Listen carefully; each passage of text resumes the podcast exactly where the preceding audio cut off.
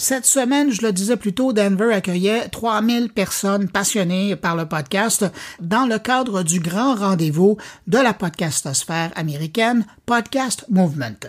Pour revenir sur l'événement et en savoir plus sur l'événement, on va aller rejoindre à, l'instant l'animateur du podcast, le podcastologue qui est encore à Denver. Bonjour Stéphane Berthomin. Bonjour Bruno. Hey Stéphane, donc on te rejoint à Denver. Tu participes au Podcast Movement depuis le début de la semaine. Ça ressemble à quoi comme événement? Euh, ça ressemble à une cocotte minute, Bruno. Une cocotte minute dans laquelle tu aurais mis euh, le podcasteur ou la podcasteuse débutante ou voire qui n'a même pas de podcast et euh, Amazon, iHeart, Triton, euh, toutes les grosses compagnies. Tu mets tout le monde ensemble, tu secoues très très fort et ça, ça donne euh, le, le podcast movement, ça donne quand même 3000 personnes qui se croisent sur trois journées, euh, trois grosses journées, des centaines d'exposants, euh, des centaines de conférences, de keynotes, de discussions. Euh, il y a un aspect, on est aux États-Unis évidemment, il y a un aspect connexion qui est extrêmement important. Donc ils ont beaucoup poussé sur le, le meet-up, sur les rendez-vous entre entre particuliers et sur les rendez-vous de groupe trois quatre personnes. Ils ont créé des tables rondes de discussion.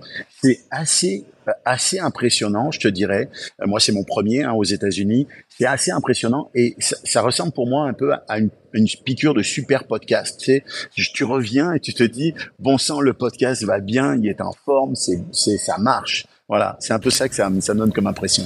Ouais, c'est une rencontre d'industrie et, c'est sûr qu'on ressort de là euh, euh, revigorifié, mais tu le dis, il y a vraiment différentes perceptions du podcast. Il y a le podcast euh, artisan, presque l'artisan, puis de l'autre côté, il y a des géants du podcast. Ça, ça doit être assez particulier, cette confrontation des idées? En fait, je vais te dire, c'est assez étonnant parce que euh, tu pourrais penser que le, la, la, mayonnaise va avoir du mal à prendre parce que les ingrédients sont trop différents les uns des autres. Et, et c'est l'effet contraire en réalité. C'est que ils ont réussi et contrairement à d'autres endroits où je suis allé, où des fois tu sens qu'il y a vraiment comme deux niveaux, puis ça ça matche pas bien ensemble. Là, ils ont réussi à ce que les débutants ou les gens qui ont des podcasts, qui sont des individuels, gèrent leur propre podcast, trouvent leur bonheur là-dedans, fassent de belles rencontres, et qu'en même temps, les grosses compagnies qui sont là pour faire du, du, marketing, pour faire de la visibilité, il y a Ocha, comme tu le sais aussi, euh, l'hébergeur français qui s'est installé aux États-Unis depuis peu.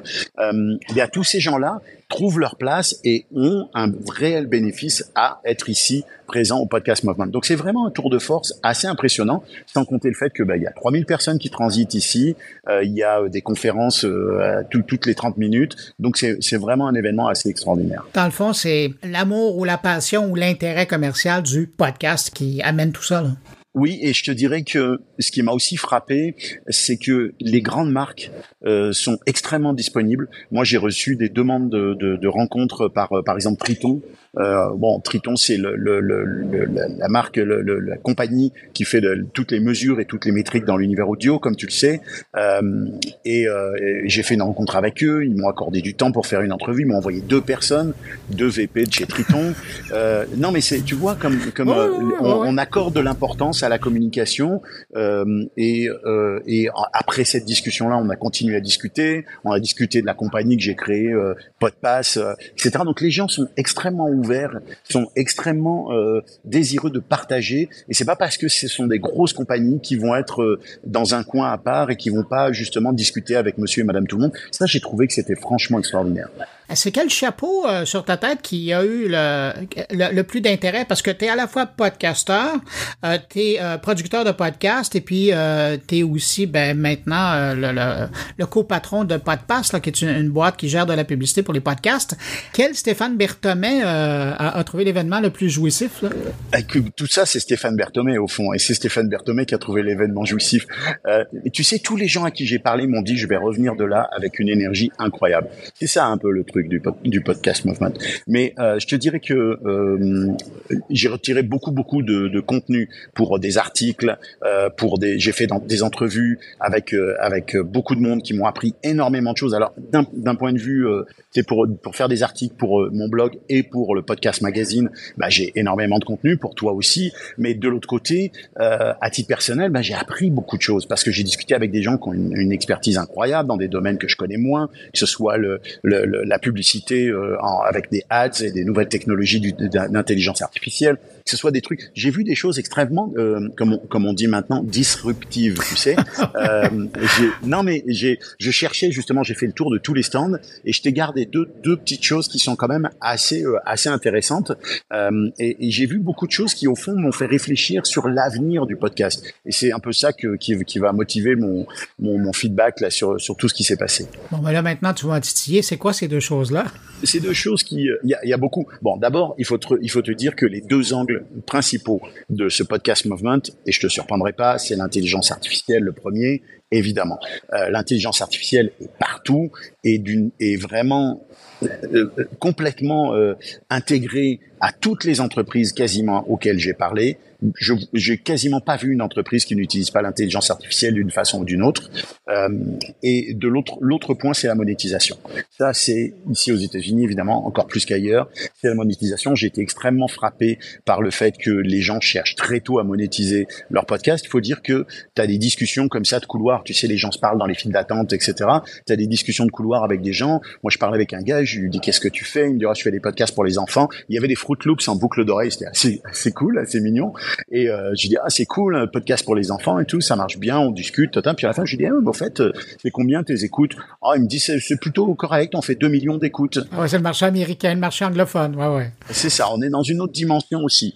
Donc c'est vraiment ces deux volets là, la, la, la monétisation et l'intelligence artificielle. Et ce que j'ai vu de vraiment intéressant, j'ai vu euh, deux choses très intéressantes et qui sont très simples que somme toute.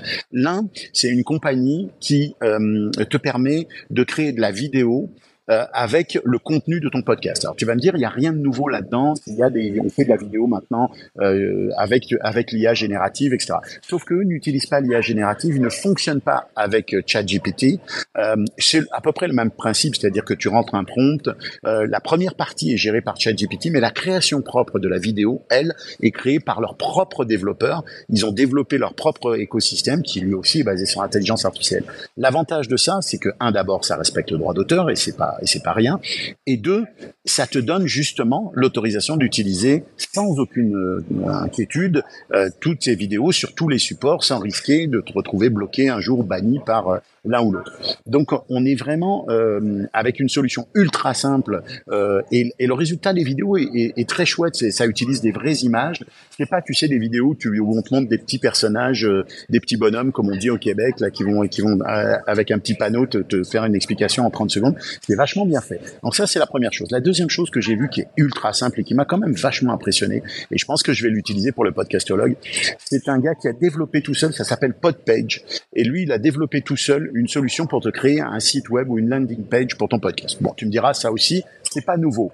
Sauf que tu n'as qu'à rentrer le nom de ton podcast dans son site, dans son, dans son, dans son, son frame, dans son, dans son cadre, et tout de suite, en 20 secondes, tu as une page qui est prête avec tout ton contenu. Il a été extraire tout le tous tes résumés d'épisodes, toutes tes descriptions d'épisodes. Il t'a, il t'a mis ça en page avec tes réseaux sociaux, etc. Et ce qui est frappant par rapport à d'autres systèmes de construction de, de, sites web qui sont assez faciles, qui sont avec l'intelligence artificielle, euh, c'est que euh, d'abord c'est, c'est vraiment unique, c'est unique à toi, et tu peux complètement le personnaliser. Et il y a toute une série d'options. Tu peux y rattacher tes, tes réseaux sociaux évidemment, mais tu peux rattacher une newsletter, tu peux collecter des adresses courriels, tu peux avoir des tips, tu, sais, tu peux avoir des donateurs. Euh, il, y a, une foule d'options pour un tarif qui est quand même très raisonnable, 9 dollars par mois. C'est-à-dire qu'au fond, tu finis avec à peu près 100 dollars par an avec un site web que t'as pas besoin d'héberger si tu veux parce que lui peut te l'héberger sur Podpage ou tu peux aller le loader sur ton hébergeur euh, si tu veux aussi. Donc ça m'a, écoute, ça m'a beaucoup impressionné parce que j'ai trouvé que c'était le, le, la solution idéale pour des gens qui ont un podcast et qui n'ont pas envie de se casser la tête à aller fabriquer un site web qui va leur coûter cher. C'est vraiment très très intuitif, très facile. Je vous le recommande. Podpage, c'est c'est vraiment quelque chose de sympa. Ben écoute, juste Podpage, c'est effectivement ça vaut vraiment la peine. C'est un bon système.